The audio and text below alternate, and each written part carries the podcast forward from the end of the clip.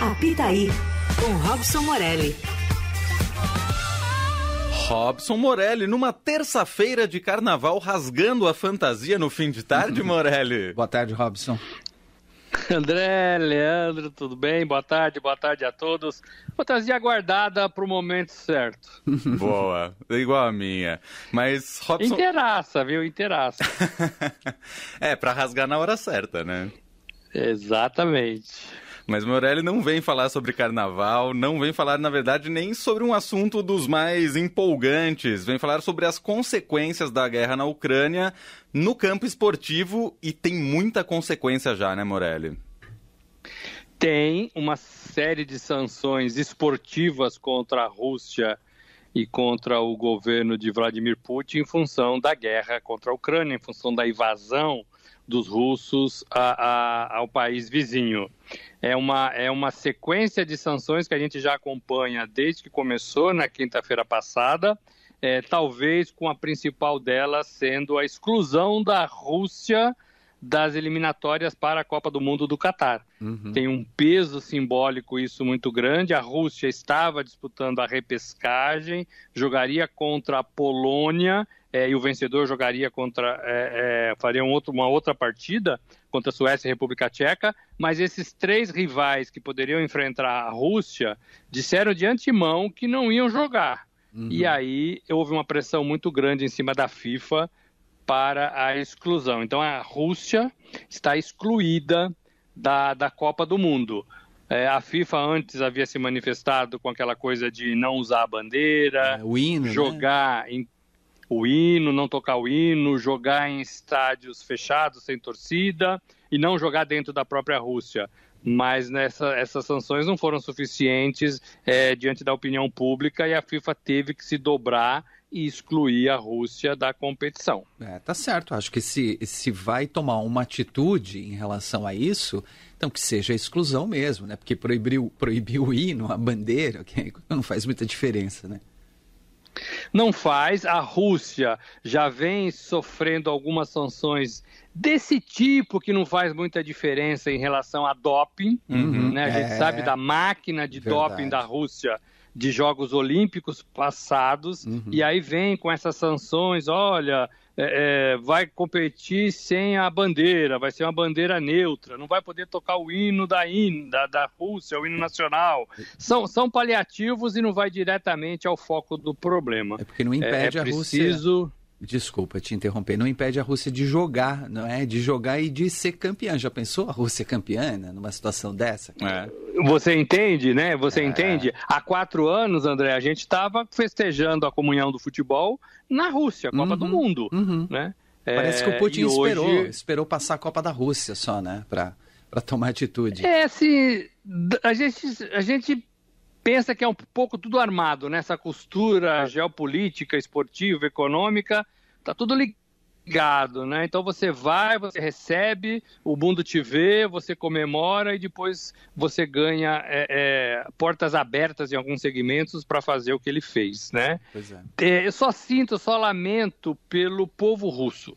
A gente sabe que até ontem mais de 6 mil russos haviam sido presos pelas manifestações contrárias à invasão. Uhum. É, eu estive na Rússia e é um povo dentro da, das suas características é, receptivo, sim, é, é, não sorri muito, mas é, também não te incomoda.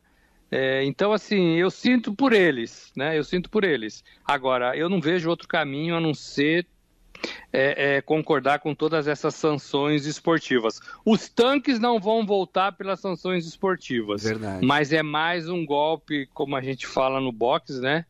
É, é, é, que vai minando o, o oponente. Sim, tá certo. É, então tem um peso, tem, eu acho que tem um peso. Então, não tem futebol, não tem a, o vôlei, que ia ser sede é, do, do, Mundial de Vôlei, não tem São Petersburgo como sede da final da Liga dos Campeões da Europa, uhum. não tem, não tem o Shakhtar, é, é, é, o Shakhtar, eu acho que era o Shakhtar, que estava disputando a, a Euro é, é, é, a competição que é, que é abaixo da Liga dos Campeões, me fugiu o nome agora. Euroliga, é, é, alguma coisa assim? É, isso, isso. É, ele foi excluído da competição, ele foi excluído da competição, não vai ter Fórmula 1 em Sochi. É. Sochi é onde a cidade onde o Brasil ficou, né, na Copa do Mundo de, de 2018. Uhum. Não vai ter. Então, assim, os tenistas russos estão sofrendo no circuito mundial, adversários não querem enfrentar os próprios tenistas russos disseram ser contra a atitude do Putin. Então, é, é, é, tem um peso no cenário, tem um peso no cenário você tentar essa exclusão e fazer essa exclusão e acho que tem que ser assim, não vejo outro caminho neste momento. É, e aí é isso, né? Afeta os próprios atletas, que eu leio aqui, inclusive no Estadão mesmo, que o Medvedev, que acabou de ser, é, de assumir o topo do ranking, número um do mundo atualmente, e a Federação Ucraniana de Tênis quer impedir que ele dispute Grand Slams. E ele já demonstrou contrariedade às ações da Rússia contra a Ucrânia. Os atletas individualmente acabam sendo afetados também, né, Morelli? Sim, total, né? E número um, que pode não disputar é, é, o circuito, né? A sequência do circuito, é, pode não ter adversários, porque é, é, você pode se recusar a jogar contra um russo, né? Uhum. O Comitê Olímpico Internacional ele disse para excluir a Rússia das competições é, olímpicas, pré-olímpicas, mundiais e de todas as modalidades. de alguma forma afeta é, o governo Putin. E aí o governo Kremlin começa a sofrer pressões internas, né? Não somente as manifestações das pessoas nas ruas, mas também as, as pressões internas das federações esportivas. É um jeito dos bancos russos, é, das uhum. empresas russas, é. É, das, das companhias aéreas russas. Então existe uma grande pressão se formando contra as decisões de Vladimir Putin. Morelli, muitos jogadores brasileiros da Ucrânia já estão conseguindo voltar para o Brasil, né? Você tem essa informação?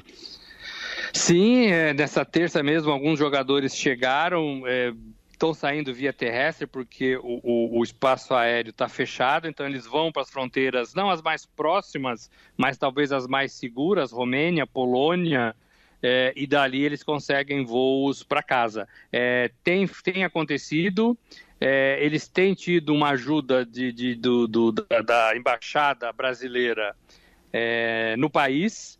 É, na medida do possível, né? Existe um aplicativo, eu falei com o Bill, jogador que era do Flamengo e estava no, no Dnipro, é, eles têm um aplicativo que eles recebem informações é, diretamente da, da, da, embaixada brasileira lá na, na Ucrânia. Mas é, não tinha muito o que fazer e uhum. eles tentaram fazer por conta própria. Esse próprio Bill ele falou que ia tentar pela, pela Polônia, acho que depois conseguiu pela Romênia, tinha enchido o, o abastecido o seu carro né, de gasolina para tentar ir um pedaço de carro e deixa o carro pelo caminho e vai andando o resto da, da viagem e pega o que dá para pegar. É, então tem sido assim em relação a jogadores e em relação a brasileiros é, comuns né, que estavam, é, sobretudo em Kiev, uma cidade já cercada pelas tropas russas. Morelli, antes da gente encerrar, vou puxar para o futebol local, porque Corinthians e Santos essa semana apresentaram novos técnicos. Agora vai? é, são técnicos estrangeiros, né? Entraram na, na onda de técnicos estrangeiros. O Corinthians, Vitor Pereira, português é, é, deixem o bigode crescer, gente, porque ser português está na moda aqui no Brasil, é. né? É, pelo menos no, no, comando das equipes. É, e o Santos com o argentino é, Fábio Bustos, que estava no futebol equatoriano, aliás, só trabalhou no futebol equatoriano, chega assim demonstrando um amor grande pelo futebol brasileiro, pelo Santos, pelo Pelé. É, ele vê o futebol brasileiro como um degrau na, na sua carreira. Ele tem 52 anos, se não me engano. É, e o Vitor e o Vitor Pereira é um pouco mais já, já formado e é um bom treinador. É um bom treinador. O Corinthians tem um time bom para ajudar o Vitor Pereira. É, o Santos não. Uhum. O Santos tem um time médio para baixo, com muitos garotos e faltando jogadores um pouco mais consagrados, né? É, então o, o Bustos, o argentino, vai sofrer mais, meu modo de ver. E agora, penso que o Vitor Pereira, com esses jogadores que o Corinthians tem, Renato Augusto, William, é, Juliano, Roger Guedes, Paulinho, são jogadores que vão ajudar demais é, o Corinthians nessa, nessa temporada. Ele assinou só por um ano, então no final do ano, Roger Guedes, Paulinho, são jogadores que vão ajudar demais é, o Corinthians nessa, nessa temporada. Ele assinou só por um ano, então no final do ano as partes sentam novamente e avaliam. É legal trabalhar no Corinthians, quero ficar. E o Corinthians, da mesma forma, você é um treinador legal, você pode ficar se quiser. Acho que tem que ser assim contrato de uma temporada. No caso do Santos, ele assinou por duas temporadas, por duas temporadas, então até dezembro de 2023. Temo, pelo histórico, que ele não cumpra esse contrato. Temo. é, tem um histórico bem grande no Brasil nesse tipo de coisa. Você acha que Vitor Pereira estreia já com pressão? Porque, ó, ele estreia contra o São Paulo sábado agora, lá no Morumbi. Depois pega a Ponte Preta e ainda pega o Palmeiras na sequência. É uma bela sequência, uma bela prova de fogo, hein? É, mas a pressão tá no futebol, né? A pressão tá na pré-temporada, né? A pressão tá na primeira partida. A gente teve dois treinadores demitidos na terceira partida do Campeonato Paulista, que todo mundo fala que não vale nada. É ah, não vale nada, é preparação, lá lá lá, não, tem que acabar. Silvinho foi mandado embora do Corinthians e o Fábio Carilli foi mandado embora do Santos. Né? Então, assim, a pressão está no contrato ali, por isso que eles pedem alguns zeros uhum. é, à direita, uhum. à direita, alcançou não. Tá Muito bom. Robson Morelli, editor de esportes do Estadão, tá diariamente no Jornal Eldorado dando seus palpites, seus pitacos e sempre aqui com a gente também no nosso fim de tarde. Aproveite o seu restinho de feriado, Morelli. Vou aproveitar, gosto muito de estar com vocês. Quando precisar, é só chamar. Um abraço a todos. Um abraço, Morelli. Valeu.